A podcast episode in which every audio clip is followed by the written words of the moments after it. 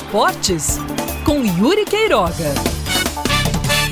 A demissão de Fernando Diniz do São Paulo evidencia a cultura perniciosa que o futebol brasileiro possui para com seus treinadores, a demonização do trabalho de longo prazo e a ignorância quase generalizada de quem faz futebol por aqui, desde dirigentes até a torcida, passando inclusive por alguns de nós jornalistas.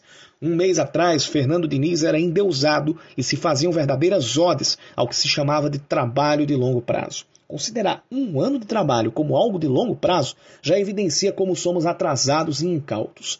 Mas quando se pensa dessa maneira, não é de se surpreender que com uma fase ruim de seis ou sete jogos, haja motivo o suficiente para demitir um treinador, por mais que ele tenha tido uma grande sequência anterior. Não se considera que, se houve esta grande sequência, neste particular de Fernando Diniz, foi porque o técnico foi acima da média, extraindo muita coisa de um time no máximo mediano.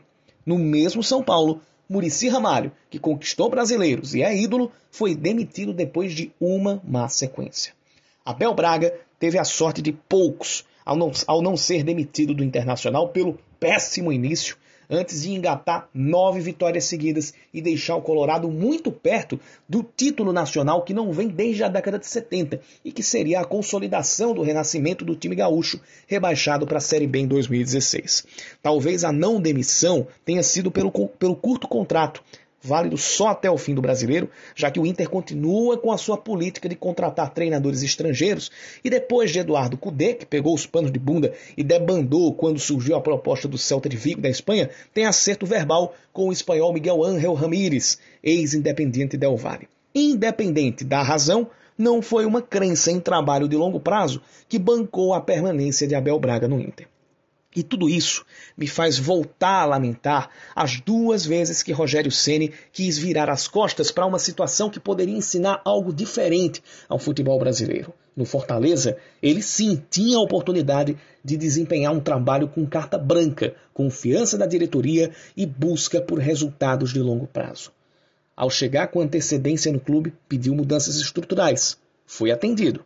Pediu investimento em elenco e em base. Foi atendido também e tudo isso deu resultado no médio prazo, mas com acesso no primeiro ano e três títulos consecutivos. Só que para dar resultado, vieram os, os períodos de questionamento. Houve más fases, houve sequências de derrotas e tropeços.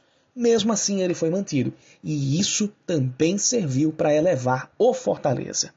Mas aí, ou motivado por esse medo de ser demitido a qualquer hora, ou com o olhar de cima para baixo de querer treinar um time pelo nome, ele primeiro virou as costas e foi para o Cruzeiro, e depois foi para o Flamengo.